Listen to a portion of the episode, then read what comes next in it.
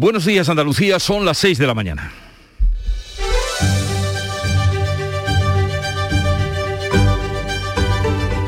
Despierta tu mente, descubre la realidad. En Canal Sur Radio, La mañana de Andalucía con Jesús Vigorra. Enos aquí, en el primer lunes después de la semana de pasión y de presión, porque seguimos pendientes de si el presidente de la Junta tomará la decisión o la tiene ya decidida sobre la fecha de las elecciones andaluzas, que será lo más relevante que ocurra en esta tierra de aquí al verano al que ya nos enfilamos.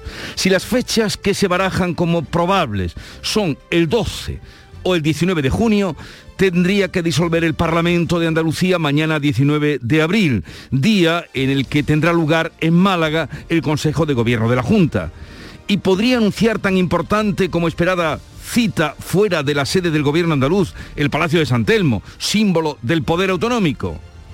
Pues mañana lo sabremos y si no, la semana que viene. Pero lo cierto es que varios partidos, como PSOE o Ciudadanos, ya preparan las listas de quienes concurrirán a las elecciones cuando Juanma Moreno descubra su decisión, que a buen recaudo seguro tiene ya tomada.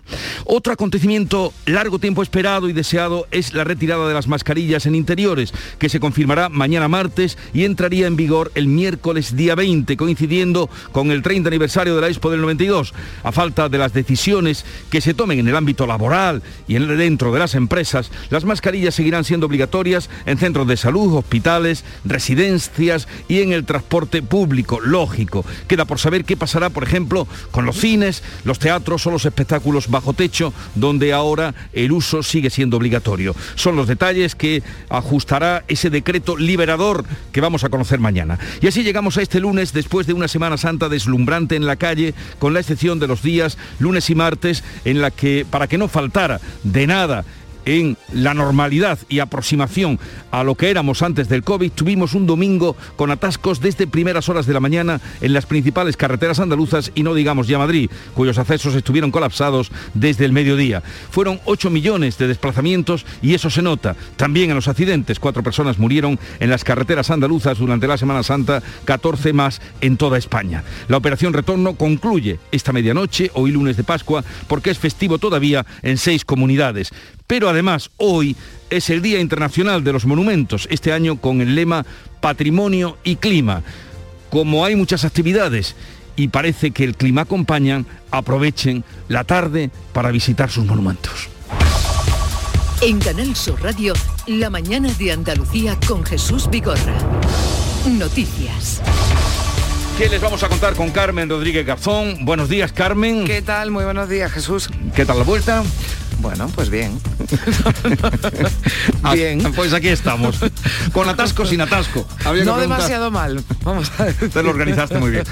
Bien, pues vamos a comenzar por el tiempo, que parece que será bueno y saludable. Sí, hoy esperamos cielos poco nubosos, con intervalos de nubes altas, aunque habrá nubosidad de evolución diurna en el interior oriental, en la Sierra del Resto, sin descartar chubascos ocasionales por la tarde, que pueden ser más probables en el noreste de la comunidad, donde podría producirse incluso algún una tormenta aislada. Va a soplar viento de levante en el litoral mediterráneo y en el estrecho, disminuyendo a lo largo de la jornada. En el resto de Andalucía, viento variable flojo tendiendo a componente oeste. Y bajan las temperaturas mínimas en el extremo occidental, pero suben en el valle del Guadalquivir y se mantienen sin cambios en el resto de Andalucía. También descenso de las máximas, salvo en el interior oriental, donde apenas varían. 29 grados se van a alcanzar hoy en Córdoba, 28 en Sevilla, 27 en Granada, 28 26 en Jaén, 24 en Huelva, máximas de 23 en Almería y Cádiz y de 22 en Málaga.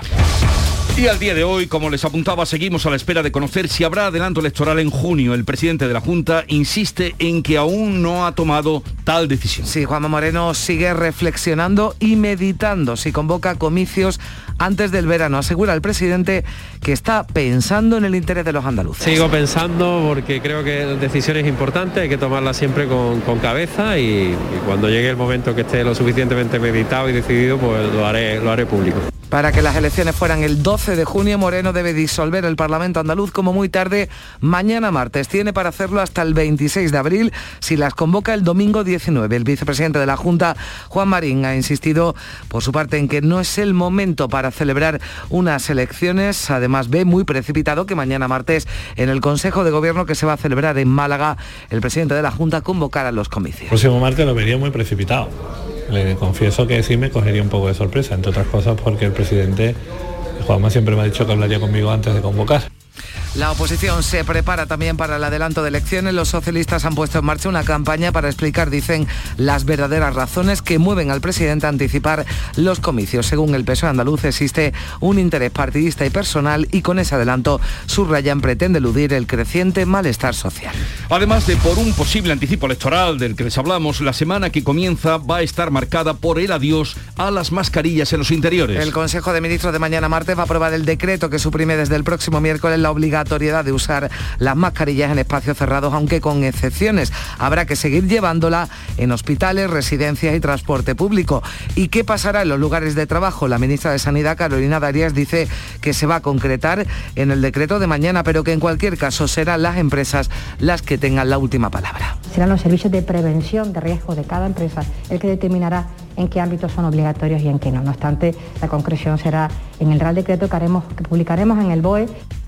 Defiende Darías que la evolución de la pandemia y la alta cobertura vacunal propician el momento para la retirada de mascarillas, aunque desde la Federación Andaluza de Organizaciones de Mayores lo consideran una temeridad.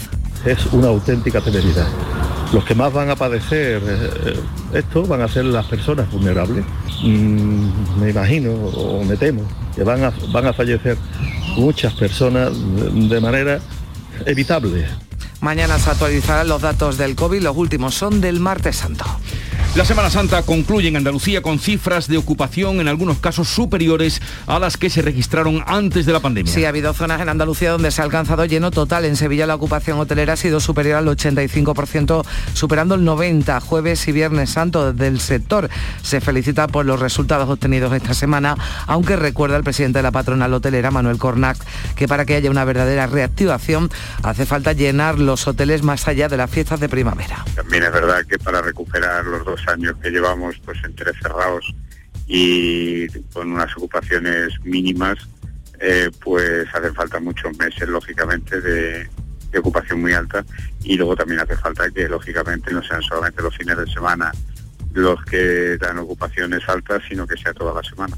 En Málaga, el gran puente de Semana Santa ha llenado las viviendas turísticas, los hoteles remontan al 80%, en municipios como Ronda lleno total, en la Costa del Sol. Marbella superaba el 85%, además el aeropuerto de Málaga ha recuperado ya el 90% de los vuelos prepandemia. La cruz de esta vuelta a la normalidad han sido los accidentes de tráfico, cuatro personas han fallecido en las carreteras andaluzas, en todo el país. Han sido 18 los muertos, la operación especial de tráfico se mantiene hasta hoy lunes debido a que es festivo en varias comunidades. Y después de 25 meses sin actividad, desde hoy se permite viajar en ferry hasta Marruecos con vehículo particular. La semana pasada ya pudieron embarcar desde los puertos de Algeciras, Tarifa y Almaría, pasajeros a pie y autobuses. Hoy a partir de las 9 se da un paso más hacia esa ansiada normalidad. Así lo ve Jesús Caicedo, el presidente de la Autoridad Portuaria de Almería. Yo creo que ahora eh, vamos a empezar otra vez a remontar. Eh, el puerto de Almería también a través de los graneles sólidos y algunas de las eh, mercancías más hemos ido aguantando, pero ahora era el momento de llegar a una normalidad y empezar a remontar otra vez. En, en Algeciras ya abren este lunes todas las agencias de viaje instaladas en el puerto, donde ya se preparan para la vuelta dos años después de la OPE, de la Operación Paso del Estrecho, que comenzará el 15 de junio. Pero también hoy Algeciras será noticia porque allí, en la sede de la audiencia, Provincial de Cádiz comienza el juicio contra los hermanos Tejón que lidera el clan de los Castañas en la línea. La Fiscalía Antidroga pide 20 años de prisión para ellos por introducir grandes cantidades de hachís procedentes de Marruecos. Además hay otros 15 procesados, entre ellos tres agentes de la Policía Nacional de la Comisaría de la Línea que colaboraban con la organización. El presidente de la Coordinadora contra la Droga Alternativa, Francisco Mena, espera que el juicio transcurra con normalidad después de varios aplazamientos. Desde el movimiento asociativo esperamos que se desarrolle con total normalidad, que no se produzca ningún tipo de retraso en las diferentes sesiones ni que se pueda paralizar por alguna cuestión eh, judicial. Eh, nosotros estamos bastante satisfechos con la petición que se realiza por parte de la Fiscalía Antidroga el abogado Gonzalo Boye, que ha defendido a Carlas Puigdemont o a Sito Miñanco, se ha incorporado al equipo de letrados de los hermanos Tejón. En deportes, polémica victoria del Real Madrid anoche en Sevilla. Sí, los de Lopetegui cayeron finalmente 2-3 ante el Real Madrid en un partido polémico, con acciones donde el arbitraje fue muy criticado por acciones que perjudicaron al Sevilla, que se sitúa ahora tercero en la tabla con solo tres puntos de ventaja sobre el Betis, que pelea también por un puesto de Champions. El Cádiz cierra hoy la jornada liguera ante el Barça con la necesidad de puntuar en el Nou y así salir del descenso tras la derrota del Mallorca de este fin de semana. El Granada perdió en el Nuevo Los Cármenes la oportunidad de distanciar a uno de los equipos implicados en el descenso como es el Levante. Cayeron 1-4 ante el equipo Valencia. Pues así viene el día, enseguida les damos más detalles de estas noticias que apuntamos, pero vamos a ver cómo lo reflejan y lo adelantan los periódicos que ya ha visto y revisado. Javier Moreno, buenos días. ¿Qué tal Jesús? Muy buenos días. Pintas las portadas. Dice hoy el país que el plan español para abaratar la luz exige limitar la exportación de electricidad. Bruselas teme que esa restricción rompa la unidad de mercado europeo. En Diario ABC, la Moncloa usa algoritmos para controlar la imagen de Sánchez y titular de portada en el diario El Mundo, entrevista a la flamante secretaria general del Partido Popular, Cuca Gamarra, dice esta crisis solo se puede solucionar con un cambio de gobierno. Tenemos además, sin solución de continuidad, Jesús, la segunda entrega de las fiestas de primavera. Acaba de terminar la Semana Santa. Mm. Mira lo que dice el Día de Córdoba, una espléndida Semana Santa da paso al esperado mayo festivo. En este caso, Córdoba recupera las citas emblemáticas, empezando por la cata del vino esta semana. En Huelva Información, Piedras Albas abre el camino. Los cirochos danzan en el Prado de Osma en la primera romería del año en la provincia de Huelva. En Diario de Sevilla, fotografía de portada para lo que ocurrió ayer en La Maestranza, una plaza que reestrena el 100% de ocupación de público, pero este es el titular, aforo completo, decepción absoluta. Y en Málaga hoy más de 30 grados como despedida, la capital registra la temperatura más alta de la península. Así vienen los periódicos, luego haremos una segunda entrega, pero vamos con la agenda informativa del día que tiene preparada Beatriz Almeida. Buenos días, Beatriz. Muy buenos días. El Sindicato Médico Andaluz ha convocado esta mañana a las once y media en Sevilla una nueva concentración ante el Palacio de San Telmo, ante la sede de la presidencia de la Junta, para pedir mejoras en las urgencias de atención primaria. Destaco dos inauguraciones el campus de programación 42 Málaga, un centro de enseñanza que busca formar a los profesionales digitales en disciplinas tecnológicas como ciberseguridad, gaming, big data y el Internet de las cosas. Lo inauguran hoy el presidente de la Junta y el alcalde de la ciudad. También es día de inauguración en Puente Genil, en Córdoba, en este caso del nuevo puesto principal de la Guardia Civil que cuenta con un edificio para oficinas y otro para viviendas. Va a presidir el acto el ministro del Interior, Fernando Grande Marlasca. Y hoy es el Día Internacional de los Monumentos y Sitios, este año con el lema Patrimonio y Clima. Así que los conjuntos arqueológicos y monumentales programan hoy visitas guiadas, talleres temáticos, conciertos para celebrar esta efeméride internacional. pues aprovechen que la tarde se presta a ello y el día también. Ya tenemos por aquí a Charo Padilla, la vuelta después de la Semana Santa. Buenos días, Charo. ¿Qué tal? ¿Cómo estás? Divinamente. No, ya te veo estoy bien, ¿no? oliendo incienso todavía, vamos. Pero no, la colonia del incienso. Pero tienes, pero tienes muchas indulgencias ganadas. la suela pegada de cera, en fin. Pero mira, las secuelas. Os tengo que contar que toda la Semana Santa, cada día se me ha acercado gente, más de una, más de dos, diciendo, hola, yo soy del Club de los Primeros. Eso es, buena señal. Eso es, yo me ha dado una alegría todos eran coincidentes que no mandaban WhatsApp. Yo le a la correspondiente riña, por supuesto, si no, no sería yo. Ya estás tardando. Claro. Y, pero mira, era una alegría. Me, he hecho foto con ellos, lo he colgado en Facebook, en fin, que he conocido en persona a muchos de los oyentes del Club de los Primeros. Hoy hemos estado repasando, eh, bueno, aparte de la vuelta por Andalucía, hemos ido con dos jóvenes de 26 y 28 años, panaderos los dos. Me gusta tirar de la gente joven y mostrar al Club de los Primeros que la gente joven también es luchador y se levanta a la una de la mañana para trabajar. Y además tiene aspiraciones y muy buenas. Así que hoy le hemos puesto sobre la mesa que el Club de los Primeros está desde la señora de 80 años que me, que me encontré esta Semana Santa hasta el chaval de 26 ese abanico de, oyentes tenemos. Y gente activa y gente trabajadora. porque los niños tienen que ir al colegio, pues Charo, si no, ya se estaban levantando. ya te lo digo yo, vamos.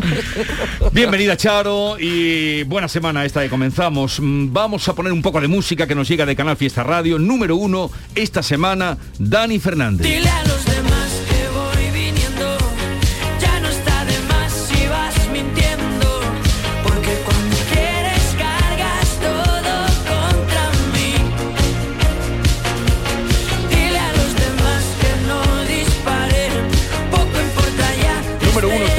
En Canal Fiesta Radio y nosotros a lo largo de la mañana tenemos eh, varios invitados, algunos les vamos a presentar. Por ejemplo, hoy es día de hacer balance, preguntarnos si ha sido el principio de la recuperación, por ejemplo, del sector turístico y por eso hablaremos con Miguel Mirones, que es presidente del Instituto de Calidad Turística Española. Será después de las 8 de la mañana. Y a partir de las 9 nos visita el flamante consejero de Educación y Deporte, Manuel Alejandro Cardenete, en sustitución de Javier Imbroda tras su muerte. Él es catedrático de Economía de la Universidad Loyola de Andalucía, venía ejerciendo de viceconsejero del gobierno andaluz, estaba adscrito a la Consejería de Turismo y ahora en lo que quede, mm. en lo que quede, ya veremos. para rematar, eh, será el consejero de Educación y sí, porque lo saludamos el otro día, un saludo, bueno, pues eh, para... Eh, era el día, ¿no?, que tomaba posesión el, el martes como, como consejero, pero bueno, pues vendrá a contarnos ya decimos, a ver durante cuánto tiempo. A ver, a ver qué se ha encontrado. Y a ver qué se ha encontrado. A ver qué se ha encontrado también. A partir de las 10 de la mañana, hoy mm, vamos a proponer como tema del día, como mucha gente ha estado en lugares de ocio y de servicio, vamos a poner eh, a contrastar las opiniones con el tema de los camareros. Se dice que faltan muchos, se dice que faltan 30.000. Eh, ¿Qué han encontrado ustedes? ¿Qué servicio han encontrado donde han estado? ¿Le han servido bien? ¿Le han servido regular? ¿Ha dejado que ha notado falta de, servicio, todo eso lo vamos a contrastar y también. porque dicen los hosteleros, Jesús, que ya aparte de que falten, que faltan profesionales. Gente formada que además durante la pandemia, bueno, pues se tiró, ¿no? Por otro, por otro sitio, en fin, se, se recicló profesionalmente y ahora, pues esos camareros ya formados parece que, pues, que no están en el mercado. A ellos les vamos a convocar y les vamos a dedicar el día a los camareros, a los que lo ejercen y a los que son servidos. Hay una frase por ahí, leí el otro día una entrevista eh, que decía, a un señor solo puede servirlo otro señor, un profesional de la hostelería, ¿no? A un señor solo puede servirlo otro señor. No, una eh, señora, ¿no? Bueno, una eh, señora entiende, entiende el concepto, a un señor o a una señora, creo que se agrupa todo y lo decía, hablaba un profesional de la hostelería. Y después estará por aquí Francisco Arévalo, como siempre, y a partir de las 11 de la mañana vamos a recibir la visita de Daniela Navarrete Abedrop. Es una mexicana muy jovencita, muy jovencita, que viene a presentarnos, está de gira por España presentando su disco, se hace llamar Dan Avedrop, y luego estará Yuyu y Diego Geni y Norma Guasaúl, y en fin, tendremos eh, un final con la alegría que queremos transmitir en un lunes que pudiera ser mm, resacoso, pero queremos que sea de Pascua, de felicidad. Sí, lo que pasa es que no nos podemos relajar ni hay que pasarlo rápido, que la semana viene cargadita ya veremos, ya veremos hasta, hasta dónde, pero desde luego vamos a tener esta semana trabajo intenso. Aquí lo iremos viviendo y contándoselo a ustedes para compartirlo. Son las 6.18 minutos. Sigue ahora la información en Canal Sur Radio. En Vitaldent, este mes, 15% de descuento en tu tratamiento dental. Porque sabemos que tu sonrisa no tiene precio. ¿Cuál? ¿Mi sonrisa? ¿Será la mía? Oye, ¿y la mía? Claro, la vuestra y la de todos. Hacer sonreír a los demás no cuesta tanto. Pide cita en el 900 101 001 y ven a Vitaldent. Chano, ¿nos disfrazamos de factura de la luz para asustar al personal? ¡Tequilla! Con Hogar Solar ahorras tanto que eso ya no da yuyu. ¿Hogar Solar? Claro, no como mi cuñado Alfonso que riega todos los días una lámpara creyendo que le va a crecer una planta fotovoltaica. Hogar Solar, la luz que te ayuda a ahorrar. Ahora mismito voy a ponerme yo la plaquita. La mañana de Andalucía con Carmen Rodríguez Garzón.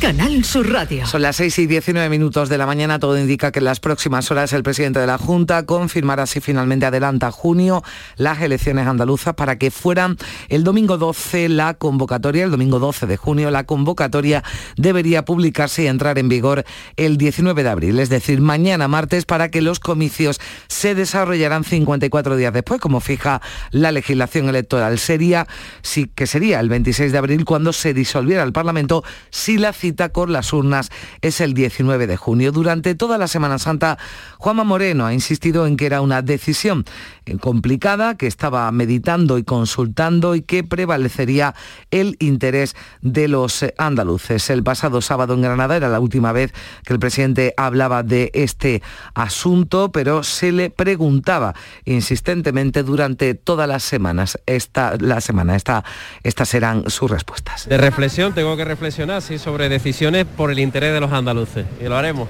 Ahora mismo no, pero la voy a tener todos los días les doy una pensada. ¿Qué interesa Andalucía? ¿Qué interesa a los andaluces? Ese va a ser lo que va a motivar mi decisión, pero tengo que reconocer que a día de hoy no, la he tomado.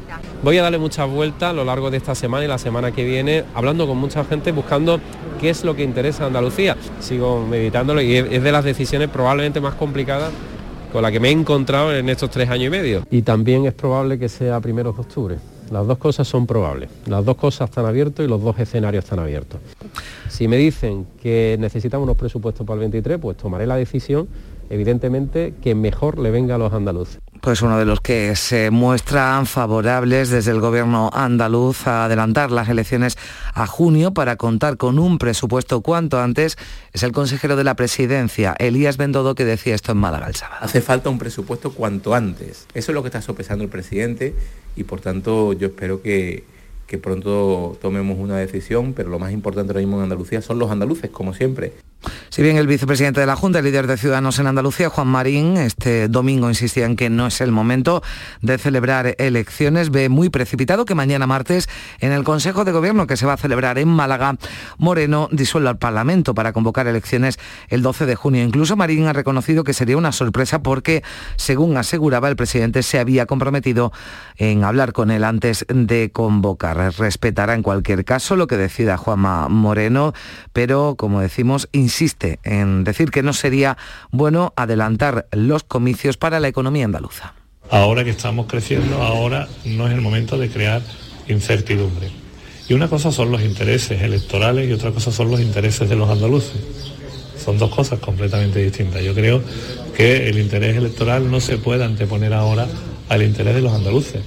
La oposición se prepara también para el adelanto de elecciones. Los socialistas han anunciado este domingo la puesta en marcha de una campaña de comunicación para explicar, dicen, las verdaderas razones que mueven al presidente a anticipar los eh, comicios. Dice el PSOE andaluz que hay un interés partidista y personal con el que Moreno pretende eludir los malos datos económicos. Nada tiene que ver, señalan los socialistas, el adelanto electoral con la compleja situación económica desatada por la guerra de Ucrania. Desde Unidas Podemos le piden al presidente presidente que no dilate más la decisión. El portavoz adjunto del grupo parlamentario Guzmán Ahumada ha lamentado la incertidumbre que a su juicio está alimentando el Partido Popular con ese posible anticipo que nada beneficia a Andalucía.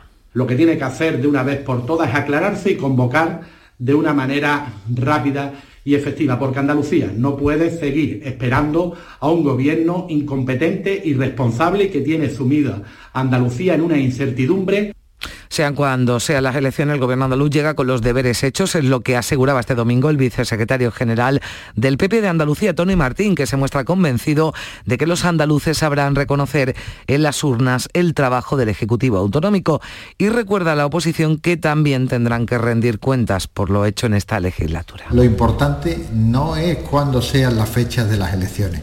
Lo importante es que por primera vez el gobierno de Andalucía, que preside Juanma Moreno, llega a estas elecciones, sean cuando sean, con los deberes hechos y con la seguridad de que los andaluces sabrán reconocérselo. Y mañana martes tendrá lugar la toma de posesión de Alfonso Fernández Mañueco como presidente de Castilla y León.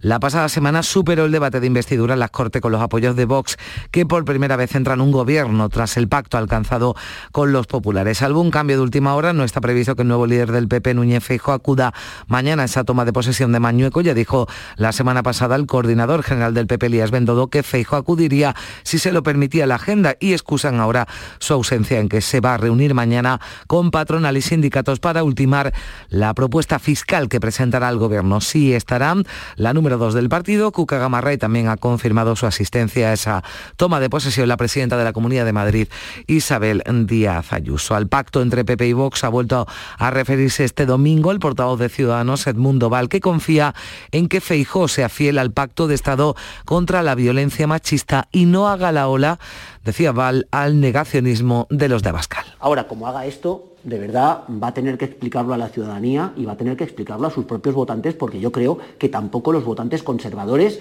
moderados van a entender que el Partido Popular en este aspecto, en esta materia, en este punto, no se ponga del lado de las mujeres maltratadas, de las mujeres asesinadas y le haga la, ola a, a las teorías de Vox. Y ya saben que este próximo miércoles las mascarillas dejarán de ser obligatorias en espacios cerrados, salvo algunas excepciones. Mañana martes el Gobierno va a aprobar el decreto que suspenderá esa obligatoriedad y que entrará en vigor al día siguiente, el 20 de abril. Habrá que seguir llevándola en hospitales, residencias y transporte público. La ministra de Sanidad anunciaba el fin del uso obligatorio de las mascarillas el pasado 6 de abril. La situación epidemiológica y la alta cobertura vacunal han contribuido a tomar la decisión, algo en lo que insistía este fin de semana Preguntada por el impacto en términos de repuntes de contagio que puede conllevar la medida, daría esa vuelta a subrayar que nada tiene que ver la situación actual con la anterior. Estamos en una, en una, fase diferente, nada tiene que ver la situación actual con la situación anterior. Por tanto, seguimos monitorizando la COVID, seguimos con la máxima eh, atención a todos los indicadores que hablan del riesgo, especialmente eh, porcentaje de cama hospitalaria, que estamos en este momento en los más bajos de toda la pandemia.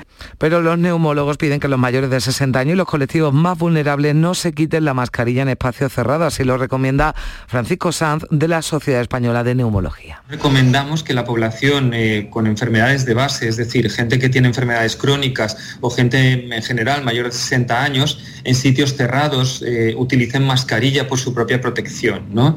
Por supuesto, siempre en el transporte público, siempre en centros sanitarios o en residencias de ancianos, ¿no? porque es donde va a convivir más gente potencialmente más limitada y, y si cogen una infección por coronavirus puede tener un pronóstico peor.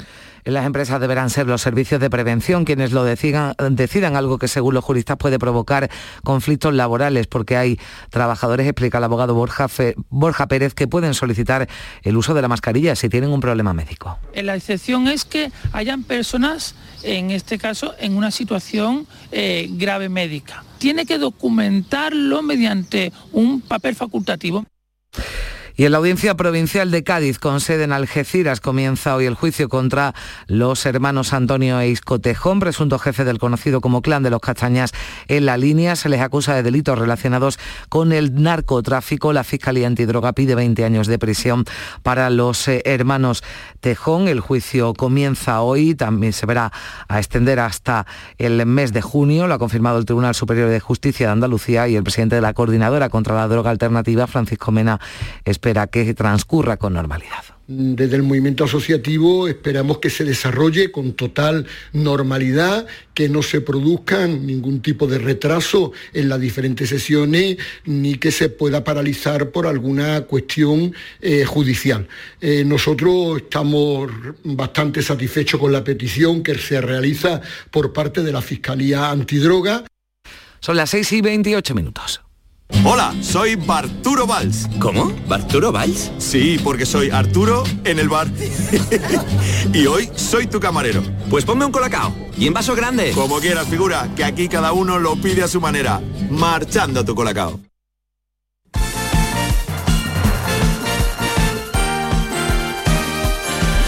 Y a las 6 y 28 minutos vamos ya con un avance de la información del deporte. Antonio Camaño.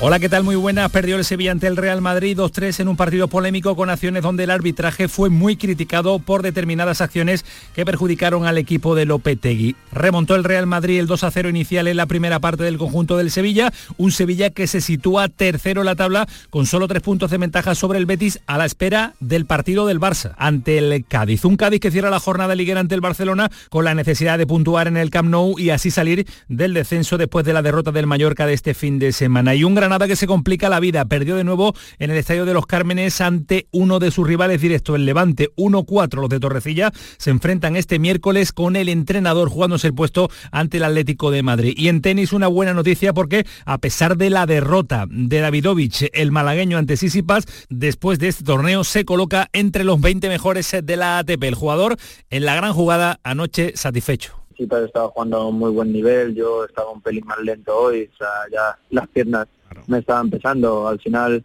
es una experiencia bastante, bastante gorda.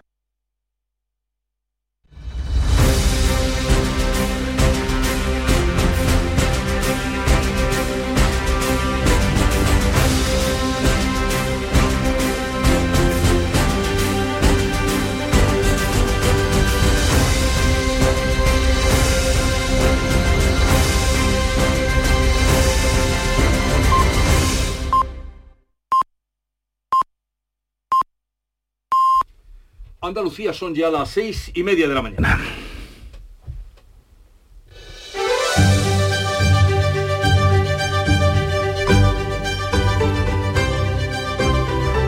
La mañana de Andalucía con Jesús Vigorra. Y a esta hora, en un par de minutos, les ponemos al cabo de la actualidad en resumen de las noticias que les estamos contando con Carmen Rodríguez Garzón. El presidente de la Junta sigue meditando un posible adelanto electoral en junio. Las fechas que se barajan son el 12 o el 19 de junio. Para ello tendría que disolver el Parlamento mañana 19 de abril o una semana después, el martes 26. Quedan dos días para decir adiós a las mascarillas en interiores, salvo excepciones. Sí, porque seguirán siendo obligatorias en centros médicos, en farmacias, residencias y en el transporte público. También en los centros de trabajo, si así lo deciden los servicios de prevención. No serán necesarias ni obligatorias en colegios, institutos ni en universidades. Cuatro personas han muerto en las carreteras andaluzas durante la Semana Santa, 18 en toda España. La operación Retorno va a concluir esta próxima medianoche. Hoy lunes de Pascua es festivo en seis comunidades. Los ferries que operan con Algeciras, Tarifa y Almería podrán embarcar hoy vehículos particulares con destino a Marruecos. Abren también las agencias de viaje marítimas y quedan aún pendientes la reapertura del puerto de Motril y también los pasos fronterizos terrestres de Ceuta y Melilla. Vuelta a la normalidad después de una Semana Santa plena muy parecida a las de antes del COVID. El buen tiempo de los últimos días ha disparado la ocupación. Hoy es día de hacer balance. El público ha respondido. Las primeras estimaciones hablan de un 71% de media de ocupación, 5 puntos más de lo esperado. El precio de la luz marca hoy el mínimo anual, 103 euros megavatio hora, pero son 39 más que hace ahora un año. El máximo, el precio máximo será hoy de 10, 219 euros. Se va a registrar entre las 9 y las 10 de la noche, el mínimo de 45 entre las 2 y las 3 de la tarde. El ejército de Putin intensifica la ofensiva en el Donbass y la ciudad de Mariupol resiste el ultimátum de rendirse o morir. El presidente de Ucrania, Volodymyr Zelensky, ha pedido más armas. Describe cada retraso como un permiso para que Rusia se lleve la vida de los ucranianos. El alcalde de Madrid no dimitirá por el caso de las mascarillas. Ha sido denunciado por no llevar la supuesta estafa ante la justicia cuando tuvo conocimiento de ella. José Luis Martínez Almeida sostiene que el letrado que ha denunciado actúa dirigido por el PSOE, a quien acusa de haber iniciado una cacería sin justificación contra su persona. Hoy se celebra la primera vista del juicio al clan de los Castañas, famosos por traficar con hachís desde Marruecos a la línea. Sus dos líderes, los dos hermanos Tejados, se enfrenta a penas de 20 años de prisión. Junto a ellos se sientan en el banquillo otros 15 procesos. Y hoy lunes de Pascua es el Día Internacional de los Monumentos y Sitios, este año con el lema Patrimonio y Clima. Los conjuntos arqueológicos y monumentales andaluces programan para hoy visitas guiadas, talleres temáticos y conciertos para celebrar esta efeméride internacional.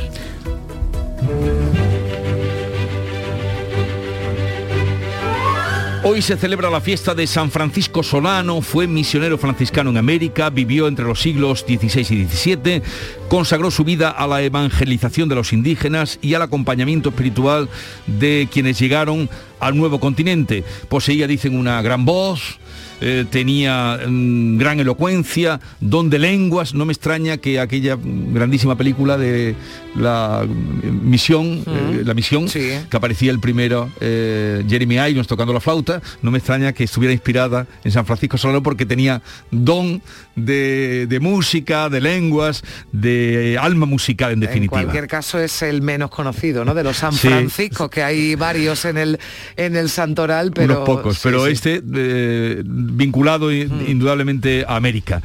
Y tal día como hoy estamos, esta semana habrá muchas efemérides importantes y que nos recordarán cosas. Pues fíjate la. Y de hoy. que le gustan mucho a Víctor. Sí, sí, Víctor, que es el que se ocupa además de esta sección. Eh, hoy es 18 de abril. Pues bien, tal día como hoy, del año 1847, tenía lugar la inauguración de la primera feria de abril de Sevilla. Anda. Era la primera feria, se inauguraba en un domingo 18 de abril. Ha vuelto al domingo como ahora. Y fue en el Prado de San Sebastián. Había 19 casetas, no existía el rebujito.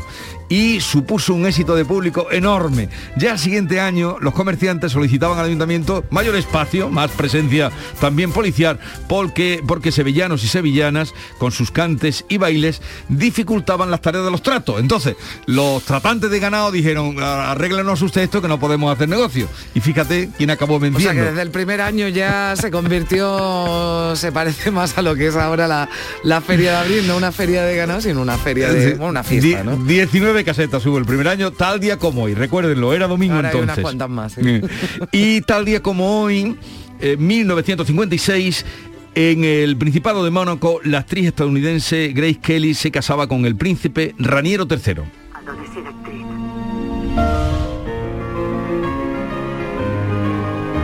Todo lo que hago o digo está mal.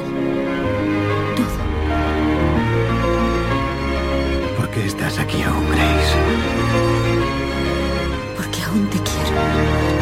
Va a reunirse con un detective privado francés. Esto será Un alguna fragmento. película, ¿no? De, que está basada en... de, de Grace Kelly.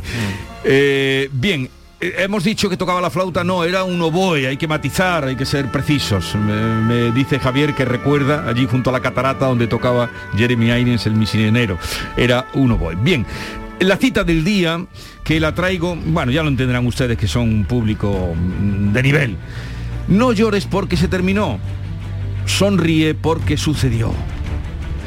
Esto, esta cita es de Theodore Seuss, el doctor Seuss, como se firmaba, que fue escritor, caricaturista estadounidense, conocido por sus libros infantiles, escribió muchos bajo el seudónimo de doctor Seuss, publicó más de 60 libros, eh, co- con gatos, con ratones, con todo tipo de animales, en cuanto que vieran ustedes el dibujo lo, lo reconocerían, Eh, ese tipo, ese trazo, esa personalidad que tenía. Así es que no llores porque se terminó, no lloren hoy porque No, se terminó. porque se terminaron las Sonrían, porque sucedió. Recuerden, No está recuerden, ¿no? Que es una de las partes también, nos dice que los viajes tienen varias Sí. etapas satisfactorias y una es la de los re- el recuerdo, ¿no? Para el que haya podido viajar o haya disfrutado de la Semana. Contémplenlo así cuando estén ahora echando el pie de la cama. Y además, sobre todo porque van a estar informados plenamente si están con Canal Sur Radio y atentos a lo que dicen los periódicos. Javier Moreno. Aquí estoy, Jesús y Carmen, dándole vueltas a la foto de Marras, a la famosa foto que salía ayer en todas las redes sociales del rey emérito en Abu Dhabi con La algunas de con Ah, sus las hijas ¿no? nietos donde ¿Esa es la de las piernas la o de no? las piernas está el- los tres nietos altísimos eh,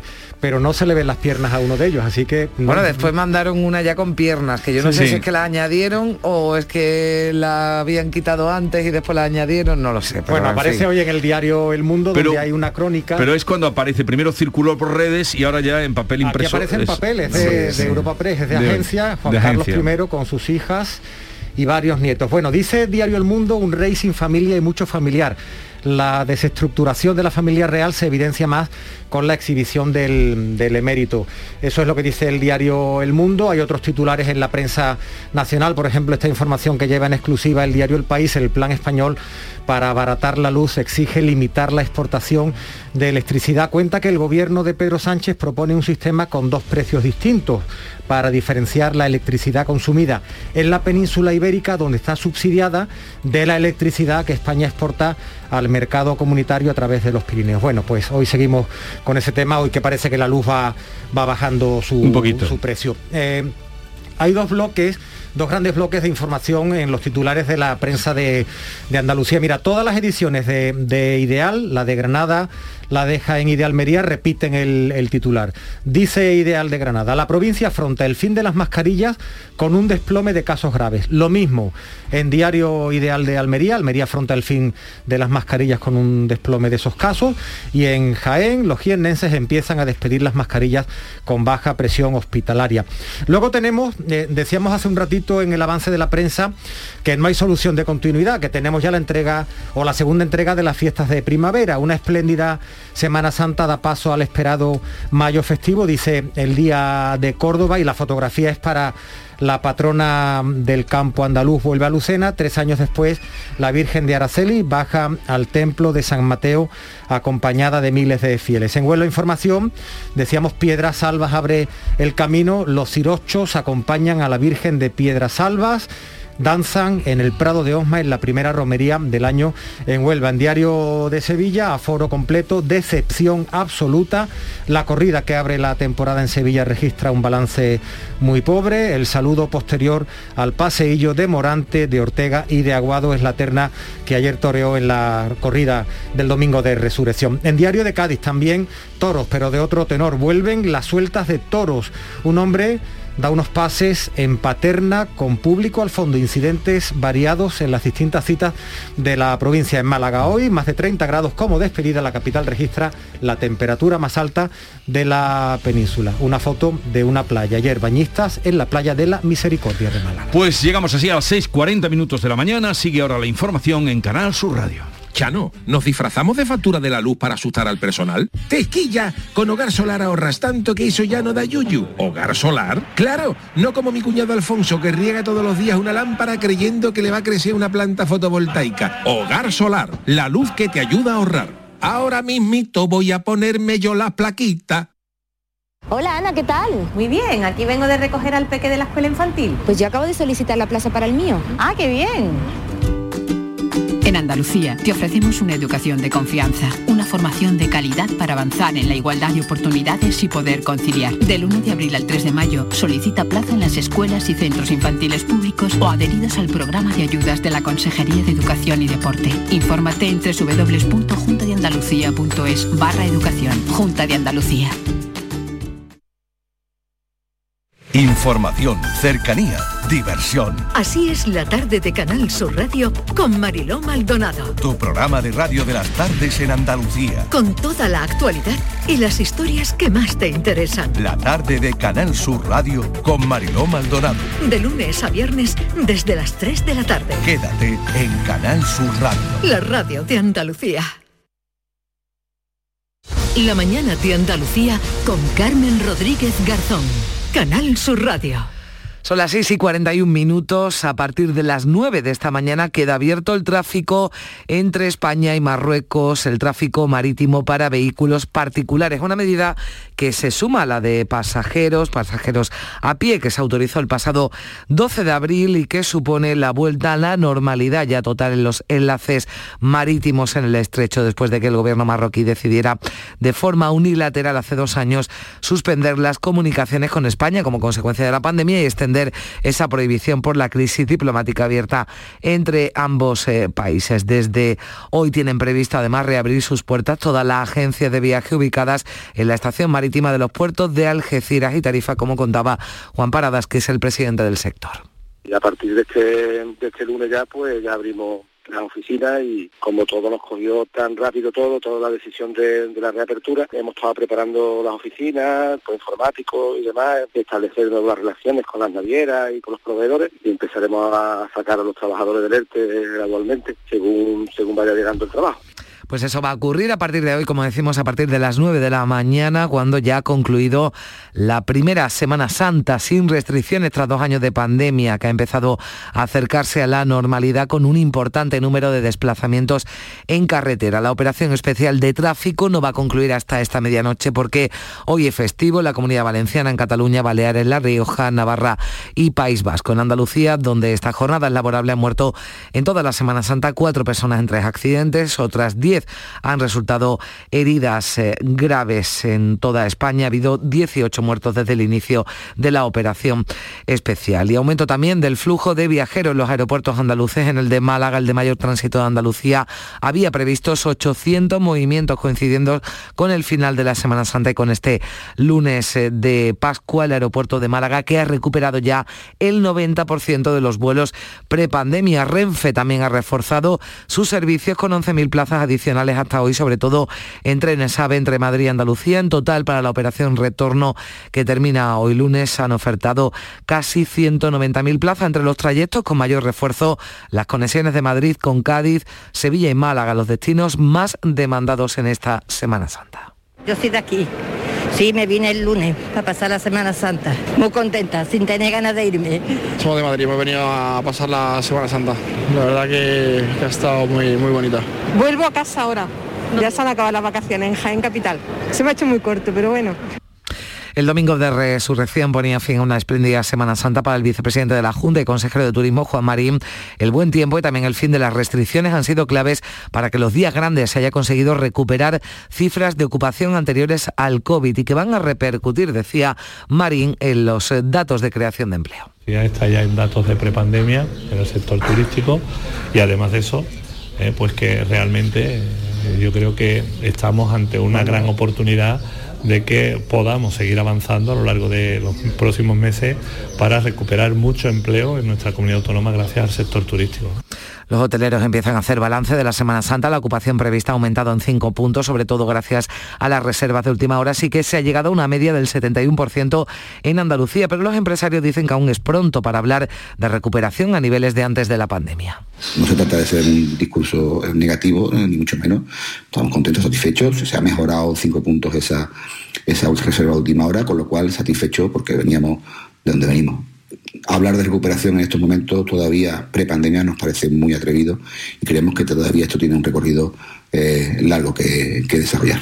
En la Semana Santa el sector de la hostelería ha ingresado menos porque ha preferido contener los precios a perder clientela y es que los costes han subido mucho y dicen los hosteleros que la subida será importante este verano si sigue creciendo la inflación. Lo que baja hoy es el precio de la electricidad en el mercado mayorista. Se sitúa en 103 euros el megavatio hora. Esto supone una caída de más del 7% respecto al precio fijado, al valor fijado para este domingo y se trata del precio más bajo de todo el año 2022 por segundo día consecutivo. Atención porque el precio máximo se va a registrar entre las 9 y las 10 de la noche, va a ser 219 euros el megavatio hora y el mínimo va a alcanzar los 45 entre las 2 y las 3 de la tarde.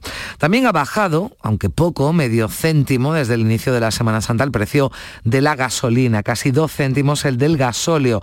Son datos de la patronal de estaciones de servicio que avisa, sin embargo, de que en breve volverán a subir. La causa es que el precio en los mercados internacionales se ha encarecido notablemente en los últimos 10 días. En ese periodo la gasolina se ha disparado un 7,3%. Así lo explica Ignacio Rabadán, el director de la Confederación Nacional de Estaciones de Servicio, que asegura que el diésel subirá porque la demanda supera las reservas. La cotización internacional del gasóleo ha crecido un 15%. Precisamente esta es la que más nos preocupa, la cotización internacional del diésel. No hay diésel en Europa, la demanda excede con mucho la oferta y esto nos lleva inevitablemente a un escenario de precios altos en el futuro.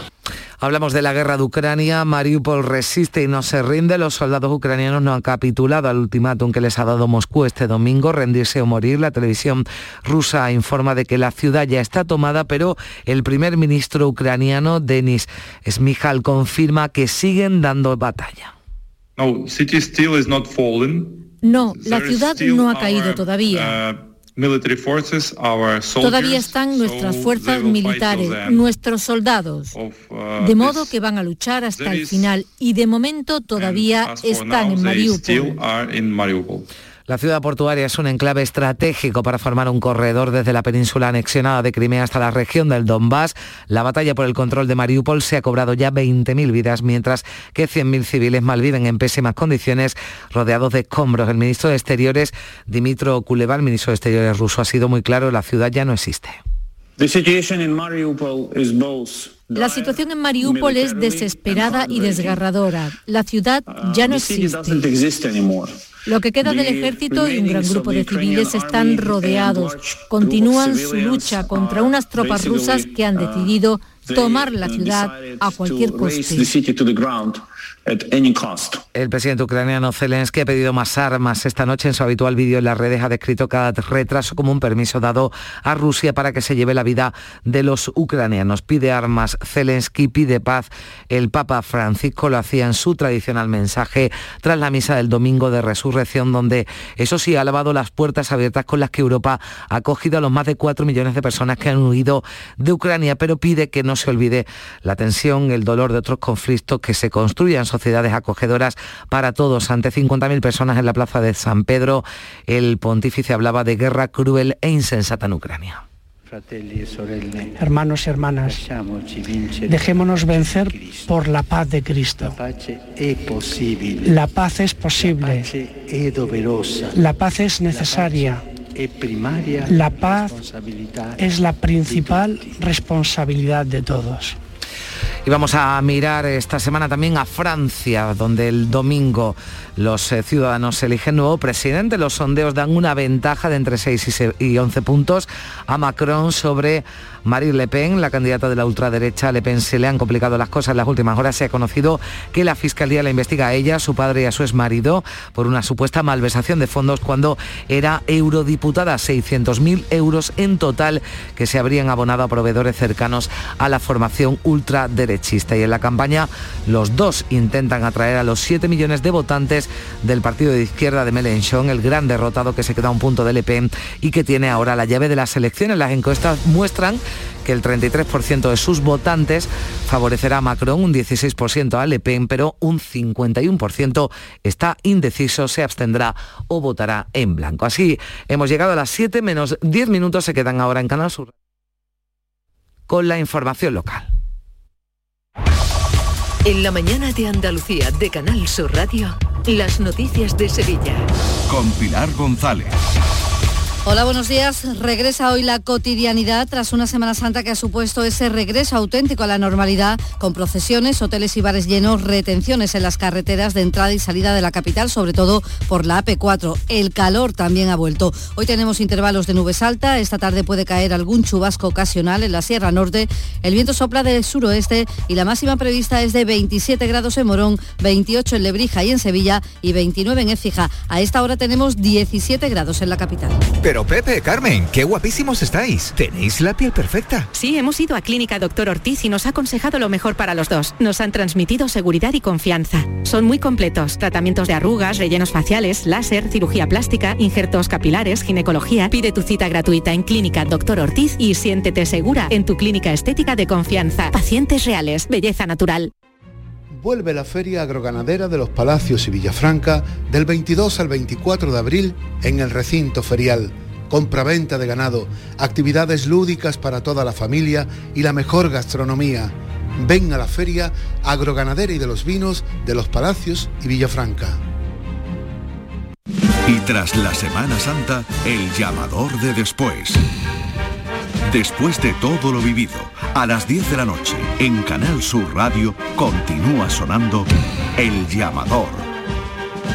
Pues acaba la Semana Santa y es el momento de hacer balance después de dos años sin ella. El Ayuntamiento de Sevilla hace ese balance positivo, considera que la organización ha sido un éxito sin incidencias destacables y el impacto turístico y económico similar a la de 2019. Así lo cuenta el alcalde de la ciudad, Antonio Muñoz. Un éxito de la seguridad, del dispositivo municipal, en torno a 6.000 operarios municipales que han garantizado un perfecto funcionamiento, también una gran afluencia de público y una ocupación hotelera en torno al 90%.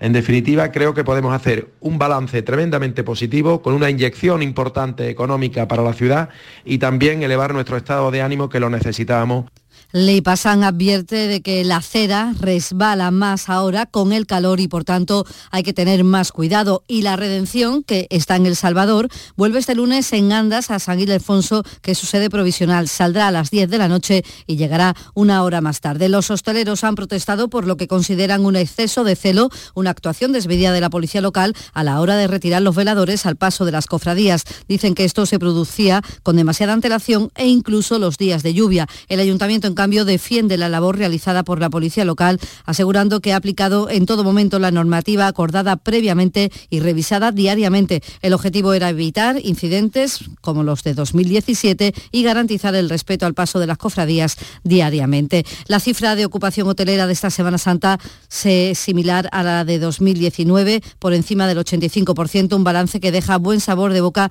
en todo el sector hotelero de la ciudad, aunque su presidente, Manuel Cornás, el presidente de la patronal, subraya la necesidad de que la tendencia se consolide, porque para hablar de verdadera reactivación del sector es necesario no depender únicamente de los periodos festivos. También es verdad que para recuperar los dos años que llevamos pues entre cerrados y con unas ocupaciones mínimas, eh, pues hacen falta muchos meses, lógicamente, de, de ocupación muy alta y luego también hace falta que, lógicamente, no sean solamente los fines de semana los que dan ocupaciones altas, sino que sea toda la semana.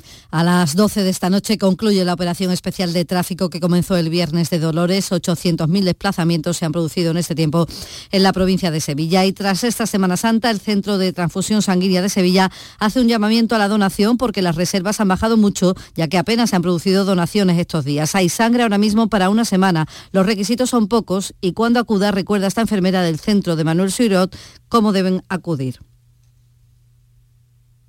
Muy bonito todas las procesiones, la gente, como se... Muy guay. Muy bonito. Trabajo en Madrid, entonces me, me voy de vuelta.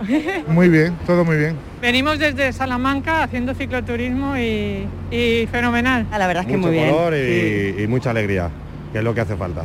Bueno, estos son turistas que pasaban por Santa Justa y se han ido ya con buen sabor de boca, como acaban de escuchar. Ahora sí vamos a escuchar a esta enfermera que trabaja en la sede de donaciones del Centro de Transfusión Sanguínea de Sevilla, recordando pues los pocos requisitos que se necesitan para acudir a donar sangre. Pues pasan a, una valoración médica, con lo cual ellos no tienen que preocuparse solamente de, de no haber hecho ejercicio y de haber comido y haberse hidratado bien. No haber fumado durante las dos primeras las dos horas anteriores a, a la donación y poco más.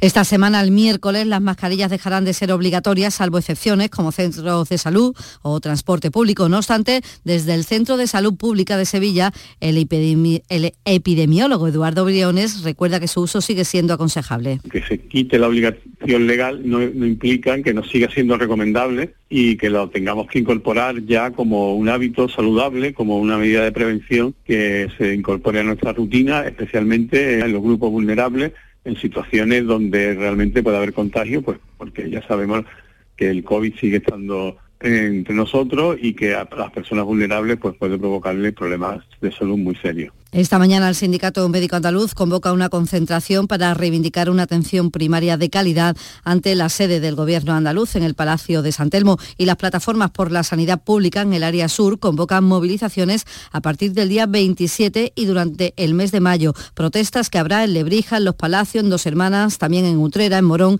y en Alcalá de Guadaira. Y todo esto culminará con una marcha desde Dos Hermanas al Hospital de Valme ya el 11 de junio. Denuncia falta de personal que provocan, dice, retrasos en la atención primaria y problemas de seguimiento en enfermedades crónicas. Por ello, desde Comisiones Obreras, Luis González espera la participación ciudadana. Día 27 tenemos previsto empezar en Lebrija y luego cada semana en una localidad, incluyendo Morón de la Frontera, Alcalá Guadaira, Utrera, Dos Hermanas, Los Palacios y culminamos con una marcha desde Dos Hermanas al Hospital de Valme que haremos el 11 de junio. Este lunes comienza el montaje generalizado de las atracciones de la Feria de Abril de Sevilla, el de las grandes estructuras, ya que comenzó hace semanas el de las grandes estructuras, pero ahora se monta el grueso de los cacharritos.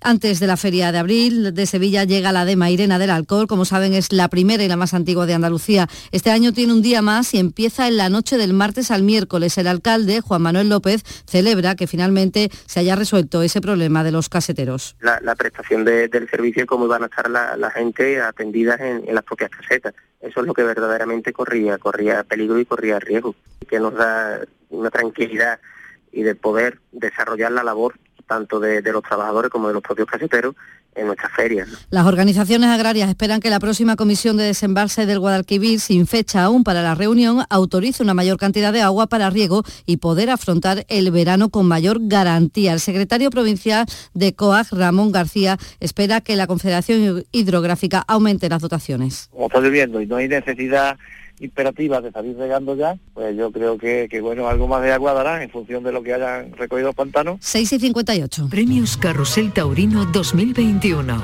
Canal Sur y la Fundación Cajasol conceden estas distinciones a Álvaro Domecq, Premio Carrusel de Honor. José Antonio Morante Camacho, Morante de la Puebla, Premio Carrusel Taurino el director general de la Radiotelevisión de Andalucía, Juan de Dios Mellado, y el presidente de la Fundación Cajasol, Antonio Pulido, entregarán los galardones en el Teatro de la Fundación Cajasol de Sevilla este miércoles 20 de abril a la una de la tarde. Síguenos en directo en RAI, Radio Andalucía Información, con el patrocinio de la Fundación Cajasol. Toda la actualidad del deporte sevillano la tienes de lunes a jueves a partir de la una de la tarde en la gran jugada de Canal Sur Radio en Sevilla. Y hoy te llegan desde el Centro Comercial Sostenible y Ecológico Lago, donde conoceremos la última hora de nuestros clubes y equipos y cómo prepara el Real Betis la final de la Copa del Rey del próximo sábado. Siente y disfruta tus colores con la jugada de Canal Sur Radio en Sevilla, con el patrocinio de Centro Comercial Lago y Hogar Solar. Antonio Camaño, buenos días. Hola, ¿qué tal? Buenos días. Perdió el Sevilla ante el Real Madrid 2-3 en un partido polémico, con acciones eh, donde el arbitraje fue muy criticado por determinadas acciones que perjudicaron al equipo de Lopetegui. El equipo de Nervión se marchó al descanso con un claro 2-0, pero la segunda parte los blancos le dieron la vuelta al marcador. El Sevilla se sitúa tercero en la tabla con solo tres puntos de ventaja sobre el Betis, perseguidor del Sevilla por un puesto en Liga de Campeones. Un Betis que abre la jornada del Campeonato Nacional de Liga en el día de mañana, enfrentándose al Elche en una semana importantísima, porque el próximo sábado disputa la final de la Copa del Rey ante el Valencia. A esta hora tenemos 14 grados en Gilena, 16 en Herrera, 15 en Coria, 17 en Sevilla.